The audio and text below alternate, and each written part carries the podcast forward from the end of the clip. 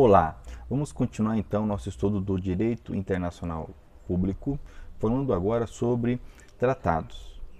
Especificamente, vamos falar sobre a internalização dos tratados. Como vimos, é, o nosso sistema adota o chamado dualismo moderado, ou seja, o entendimento que há uma ordem jurídica internacional e uma ordem jurídica interna. De forma que, para o, a validade interna de um tratado, de uma norma jurídica internacional, é necessário um procedimento. Isso por conta da soberania, por conta do entendimento que nós temos, que o Supremo Tribunal Federal adota, de soberania e força da nossa Constituição. Ok? Bom, de acordo com o artigo 21, a competência para celebrar tratados, 21 da Constituição Federal, a competência para celebrar tratados é da União. Ou seja, aqui nós já percebemos que as demais unidades federativas, municípios, estados e Distrito Federal não possuem competência para celebrar um tratado. Eventual, contrato internacional ainda é cabível, mas não um tratado. E dentro é, dessa análise, é importante percebermos que o nosso chefe de Estado, presidente da República, é que tem a competência para celebrar, para assinar um tratado no âmbito externo.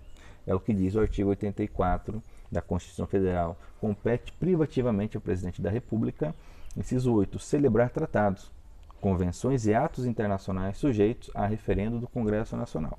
Então, a competência para celebrar é do chefe de Estado, em nosso caso, presidente da República. Porém, isso passa pela aprovação, análise e aprovação ou eventual reprovação do Congresso Nacional.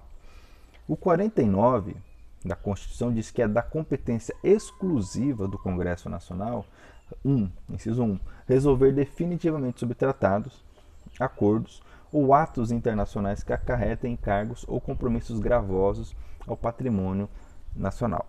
Eventualmente, é, algum acordo algum tratado que não envolva questões mais é, impactantes, mais graves em nosso ordenamento, como diz aqui o texto, né, compromissos gravosos ao patrimônio nacional, eventualmente pode ser celebrado pelo chefe de Estado sem necessidade de aprovação do Congresso. É, por exemplo, os chamados Executive Agreements, é, em que não são obrigações onerosas, mas acordos, chamados acordos de cavaleiros, que é, facilitam as relações internacionais. Porém, a regra é a necessidade de ratificação pelo Congresso Nacional. E como funciona isto? Uma vez assinado o tratado, para sua internalização, então, o Ministério das Relações Internacionais elaborará um relatório e enviará, então, a, ao Congresso, que, por sua vez, fará análise primeiramente pela Câmara, depois pelo Senado. Caso o, o Congresso aprove o texto do tratado e que é possível também é, eventual rejeição de, deste ou daquele ponto. Isso também passa é, pela possibilidade que o tratado admita de eventual texto é, ser rejeitado ou não. Ok? Há tratados que não permitem a sua aceitação parcial, apenas é, completa, mas é possível também um, uma internalização parcial. Pois bem, uma vez que um Congresso aprove, ele fará isso através de um ato normativo chamado decreto legislativo. Lembrando que, conforme o artigo 59 da Constituição Federal, nós temos como é, elementos do processo legislativo é, os atos, nós temos a Constituição, temos emenda constitucional, nós temos lei complementares, lei ordinárias, lei de delegadas, é, decreto legislativo, resolução. E o decreto legislativo, nesse particular, é muito importante, pois é o ato pelo qual o Congresso permite. Uma vez feito isso, o presidente da República deverá ou não, isso é critério dele, é, internalizar com o decreto. Então, um ato normativo é um decreto. Por isso que, ao estudar o, um vademecum ou pesquisar no site do Planalto determinado tratado que vale no Brasil, nós encontramos um decreto, ok? Então, o decreto internaliza. Uma observação importante aqui é que não há uma obrigatoriedade do presidente da República de aprovar o decreto, uma vez que o Congresso aprova o, o tratado mediante decreto legislativo. Ou seja, é, há uma discricionalidade aqui. Ainda que o mesmo presidente seja o chefe de Estado que tenha assinado o tratado, uma vez que volte a ele, após todo esse procedimento, ele não é obrigado a internalizar com o decreto. Muito embora, na prática, dificilmente o mesmo chefe de Estado que assinou é o que vai é, analisar agora no momento do decreto, porque é um processo que é, demora um bom tempo. Às vezes, o próprio tratado, para vigorar lá fora, entre a assinatura e a vigência, é, há um período grande, é, um lapso de tempo grande. E esse procedimento também interno demora, no Congresso, a depender do assunto, é, demora para deliberar sobre ele. Pois bem, algo importante que nós precisamos falar aqui é a força desse tratado dentro do nosso direito. Uma vez que ele foi internalizado, ele seria equivalente a uma lei, essa é a regra. Então, o tratado ele tem a mesma força de lei, de tal forma que Eventuais conflitos aparentes de normas deverão ser resolvidos com aquelas regras que, na, que nós já conhecemos. Aqui há uma grande é, exceção no que diz respeito aos tratados que cuidam sobre direitos humanos. Porque, de acordo com o artigo 5 da Constituição Federal, é, deve haver uma prevalência do tratado que cuida dos direitos humanos.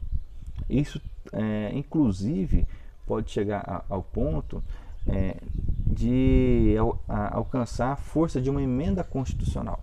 O artigo 5 parágrafo 3 nos diz que se o Congresso aprovar um tratado de direitos humanos, ok, obedecendo o quórum, o mesmo quórum exigido para uma emenda constitucional, ou seja, o voto em dois turnos em cada casa do Congresso, com aprovação de três quintos de cada casa, esse tratado tem força, desde que seja um tratado de direitos humanos.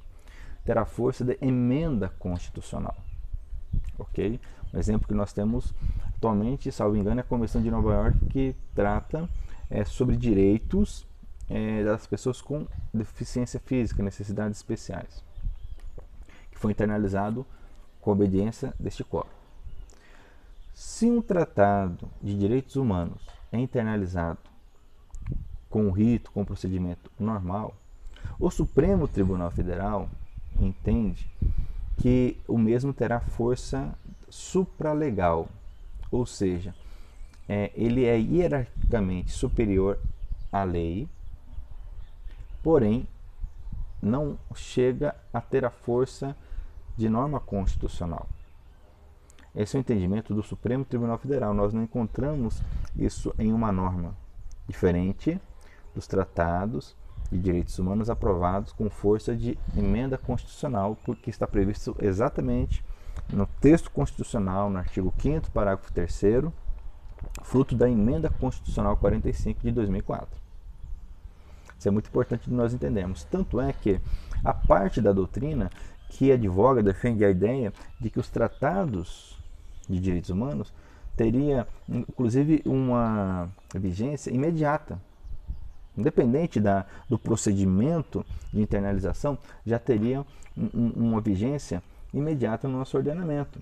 Nós poderíamos citar aqui né, é, defensores dessa doutrina, Flávia Piovesan, por exemplo, entende dessa forma, com base no artigo 5 parágrafo 2 da Constituição Federal, que vai dizer que os direitos e garantias ali esculpidos, esculpidos não é, eliminam, não impedem é, não deixa de observar outros princípios e garantias é, previstos em tratados é, internacionais de direitos humanos. Então perceba, essa é uma corrente doutrinária. Mas o que é entendimento pacífico é, na nossa jurisprudência é tratados possuem força legal. Então até que eventual lei interna ordinária posterior pode revogar, alterar um tratado internacional internalizado. Ok? Perfeito? Se tratar de direitos humanos, estamos falando aí de força supralegal.